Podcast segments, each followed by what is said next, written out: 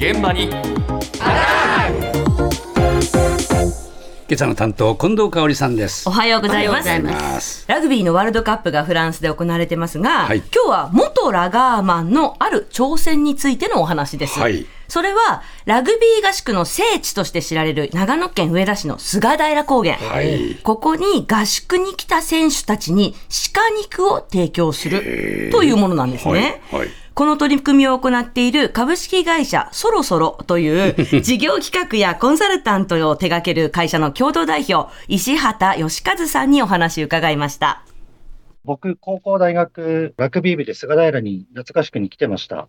で、2020年にコロナで菅平の夏合宿が全部なくなるっていう話を春に聞いて、菅平の夏合宿僕、あの、すごいいい思い出なので、あの、何か一つでもプラスになれることができればいいなと思ってずっと探していて、いろいろあったんですけど、あの、菅平ならではのアスリートに食事を提供できればいいかなと思って、あの、ジビエの処理場、鹿肉の処理場を作ることになったんです。すごくいきなり飛躍した感じに聞こえるんですけど、実はそうでもなくて、あの、菅平っていうか長野県の山に鹿はたくさんいて、8割が廃棄されてるっていう、いろいろこう調べて分かって、その廃棄されていたアスリートにいいお肉だったら、長浜に食べてほしいと思って始めました。そうなんです。あの、特にアスリートに、あの、高タンパク、低脂質、ビタミン豊富で鉄分多いっていう。鹿の肉そうなんです。はあはあはあこれ、あのー石畑さんって7年前に家族で東京から上野に移住したらしいんですけど、上田に？あ、ごめんなさい、上田に。はい。で、その時は菅平もラグビーも全然関係なく引っ越してきたんですけど、ええなんか、ああ、菅平学生の時来たな、ぐらいだったらしいんですが、はいコロナでお世話になった菅平が大変と聞いて行動を始めました。ええまずは、昔菅平に来ていた、合宿に来てたラガーマンたちに寄付を募って6000万集めました。ええすごいねですよね。だけど、夏合宿の経済効果からすると、それでもすっごく小さいお金なんですって。そうなのそう。だから、さらに何かできないかと探し続けた結果、鹿の肉にたどり着きました。ええ長野県って鹿が増えすぎて、農地を荒らしたりの被害がすごい出ていて、はい毎年3万頭の鹿が駆除されてるんですよ。だけど、その8割が廃棄されてる。えで、その廃棄されてるのは、菅平にぴったりのアスリートにもってこいのお肉だと。えなるほどじゃあ破棄してしまうのはもったいないというわけなんですよ。はい。かくして鹿肉のプロジェクト、去年から稼働しま、し始めましたが、どうだったのか、再び石畑さんのお話です。2022年の7月から2023年今年の7月まで70頭解体して提供したんですけど、今期は200頭を目指して今頑張ってます。例えば20キロだとしても鹿5頭分なので、本当にあっという間なんです、70頭。そうです。あの、チームに買っていただく場合もありますし、OB の方が差し入れっていう場合もあります。あ、本当にあの、2年連続10万円分お願いしますみたいな OB の方もいらして、あの、年間800チーム菅平にラグビー合宿に来るので、200頭、300頭は使ってもらえると思っています。そして、あの、200頭は周りに狩猟仲間もたくさんいるので、可能なんですけど、あとは僕のその体力はどこまで持つかっていうのは今の課題です。あの、自分で行きます。えっと、僕自身も罠をかけますし、あの、僕のために罠をかけてくれる、あの、仲間もたくさんいて、えっと、かかったところに取りに行くっていう。いえ、一から勉強しました。2年前から。害があるうちはずっとこう、菅平のために、あの、夏合宿を盛り上げるためにできればいいかなと思ってます。すごい数だなそうなんですよね。70頭だとね、会社の事業としてはダメなので、200頭は目指したいっていうことなんですけど、はいお話の中で気づきました毎日午前中に山に入って罠を見に行っています。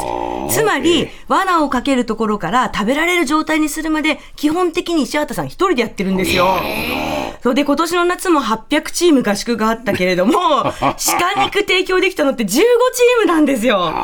だから、まあ、まだまだということで、破棄される鹿がいるうちは、もうお世話になった菅平のために頑張りますと。そうか、はい。需要はあるわけだな需要はね、めっちゃあります。そうか そうそう。何しろ800チーム来ますからね。そうだねそう、だからね、このラガーマンの人たちの菅平合宿への思いってやっぱり特別ですよね。頑張らなきゃっていう思いがあるんですよ。ええ何しろ2年続けて10万円分も鹿肉買ってくれた OB の方もそうかそうかいましたからね。ええで、じゃあその OB から鹿肉のを買って、えープレゼントされて夏合宿で食べて、今秋の大会を戦っている愛知学院大学ラグビー部のキャプテン、中谷博夢さんに感想を伺いました。長野県の菅平高原で行われた合宿で去年と今年提供していただきました鹿のお肉は全て筋肉になるっていうことで、とてもありがたいです。とっても美味しかったです。ペロリです。そうですね、最後、合宿終わりに全員でお疲れ様会という形で、バーベキューです。はい、最高ですね。疲れた体に染みるというか、ヘトヘトですね。楽しい合宿ではありますけど、苦しい合宿なので、最終日の鹿肉は最高でした。自分たちもやっぱりそうやって体を大きくするために提供していただいて知らなかったんですけど、それが菅平の方にとってもいいことになるっていうのは、本当一石二鳥というか、とてもありがたいことだなと思います。はい、出てます。今まで10年間勝ててなかった大学に、今回初戦で勝つことができたので、まあ、それはやっぱり鹿肉のおかげかなと思います。あそうです。もちろん自分たちの頑張りもあります。はい、いいスタート切れました。好評だな。そうですね、美味しかったそうで、ええ何しろ一人平均400グラムペロリだそうですからね、60人の部員で30キロぐらいのお肉食べて。そうだよな。